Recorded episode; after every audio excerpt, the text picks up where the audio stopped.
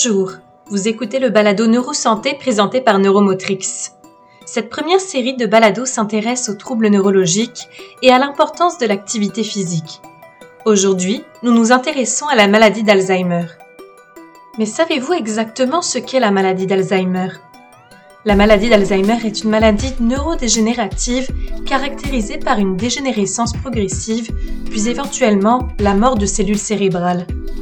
Cela mène à un trouble neurocognitif majeur, ce qu'on appelle aussi une démence. La maladie d'Alzheimer est la forme de démence la plus répandue. Elle représente environ 70% de tous les diagnostics de démence. Dans les autres types, on retrouve notamment la démence vasculaire, la démence à corps de Lévy et la démence frontotemporale. Dans le cerveau atteint, on retrouve deux types de lésions qui sont caractéristiques de la maladie d'Alzheimer.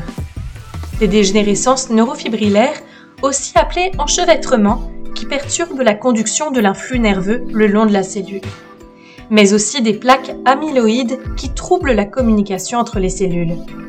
Ces deux phénomènes mènent à la mort cellulaire. Bien qu'elles soient communément observées dans le cerveau des personnes atteintes d'Alzheimer, on ne sait pas exactement comment et pourquoi elles se forment.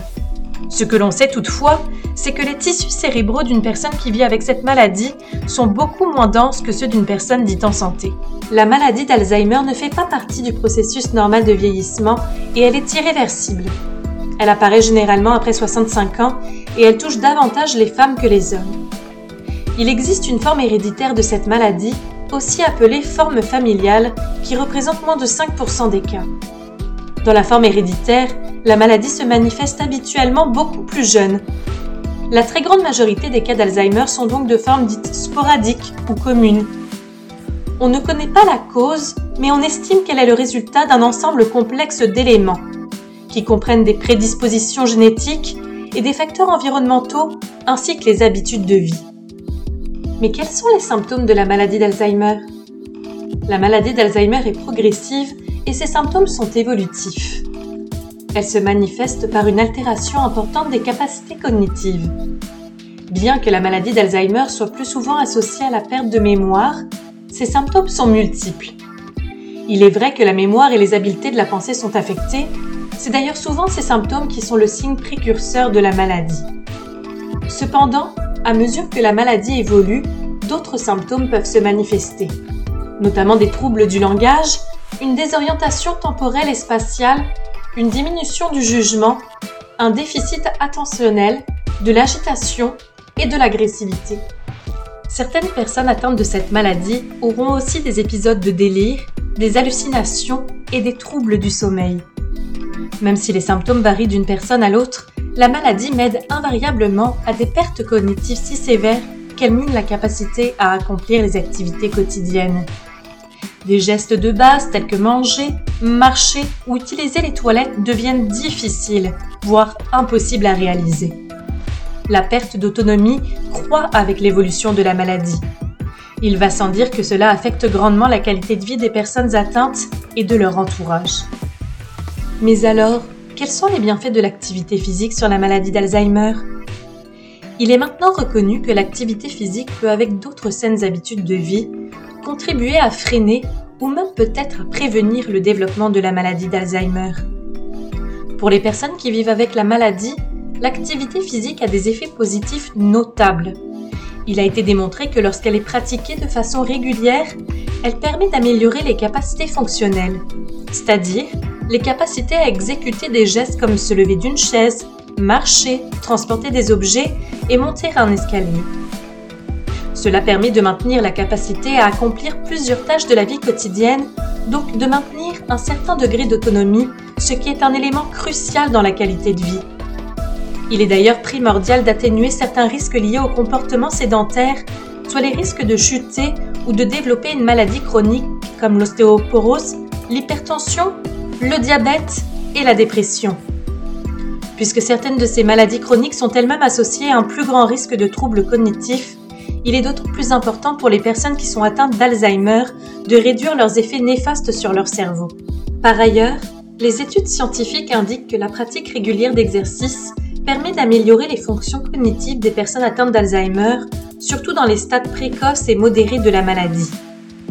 En plus des effets bénéfiques sur le fonctionnement quotidien, l'activité physique contribue au bien-être et à la santé globale de ces personnes. On peut penser stimuler l'appétit, favoriser le sommeil, stimuler le transit intestinal et réduire l'état dépressif. La dimension sociale est d'ailleurs très importante. Elle contribue notamment à l'amélioration des troubles psychocomportementaux qui apparaissent souvent en cours de maladie. Bien que la science ne puisse encore en expliquer tous les mécanismes sous-jacents, on sait que l'activité physique contribue grandement à garder le cerveau en bonne santé. Sa pratique aide à maintenir l'intégrité des structures cérébrales et favorise leur fonctionnement. Lorsque le corps est en mouvement, plusieurs mécanismes physiologiques s'enclenchent, notamment celui d'augmenter le flux sanguin. En effet, le cerveau, comme tous les autres organes, doit être alimenté. Lorsque les structures cérébrales sont bien nourries, par du sang riche en oxygène et en nutriments, transportés à travers des vaisseaux sanguins souples et exempts de débris, leur activité est plus efficace. Même lorsque des structures cérébrales sont endommagées et que les fonctions cognitives sont affectées par la maladie, l'activité physique contribue à la santé physique, mentale et cognitive des personnes qui la pratiquent. Mais quel type d'activité physique privilégier? Comme pour tous les adultes, il est recommandé pour les personnes atteintes de la maladie d'Alzheimer de combiner des activités physiques de type aérobie, du renforcement musculaire, des exercices d'équilibre et des exercices de souplesse.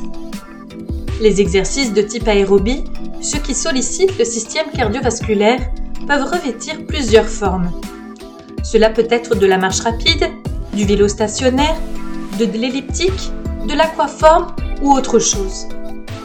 L'important avec ce type d'activité, c'est de ressentir l'augmentation de la chaleur corporelle et un certain degré d'essoufflement. La stimulation du système cardiovasculaire contribue de façon significative à l'amélioration des fonctions cérébrales. En effet, on remarque chez les personnes atteintes d'Alzheimer, qui font ce type d'activité physique de façon rigoureuse, un ralentissement de la perte de substances blanches, un tissu cérébral constitué de fibres nerveuses qui assurent la propagation des informations dans le système nerveux. On observe également des effets sur l'hippocampe, une structure du cerveau impliquée dans la mémoire. L'activité physique peut atténuer sa détérioration et même augmenter son volume. Les exercices de renforcement et d'équilibre devraient miser sur les capacités fonctionnelles en reprenant des mouvements fréquemment réalisés dans le quotidien. On peut imaginer une série d'exercices tels que se lever d'une chaise, monter sur un petit step, faire des pas latéraux, marcher sur place et pratiquer des pas croisés. Pour les membres supérieurs, on peut imaginer des activités qui consistent à lever des poids, à lancer un ballon ou même à frapper un sac de frappe. Ce qui semble donner les meilleurs résultats pour les personnes qui vivent avec la maladie d'Alzheimer, ce sont les activités dites multimodales, c'est-à-dire qu'elles combinent plusieurs modes d'exercice. Cela peut se faire par des activités qui sollicitent tout le corps, en plus d'exiger un certain niveau de coordination. On pense ici à la danse, la boxe ou les jeux de raquettes. Les parcours avec différentes stations entre lesquelles les participants marchent ou joguent peuvent aussi être fort intéressantes. L'utilisation de composantes stimulantes comme des objets de couleur et de la musique favorise la compréhension et contribue à la motivation. Comme pour tout le monde, la sécurité et la notion de plaisir doivent être au cœur des activités pour que celles-ci puissent être entreprises et maintenues à long terme. Vous pouvez être aidé par des kinésiologues qui peuvent vous concevoir des programmes sur mesure. S'il y a une chose à retenir, c'est bouger, peu importe votre condition, et vous profiterez de tous les bienfaits de l'activité physique. Vous avez aimé ce balado? Écoutez le quatrième balado de cette série qui sera dédié à la fibromyalgie.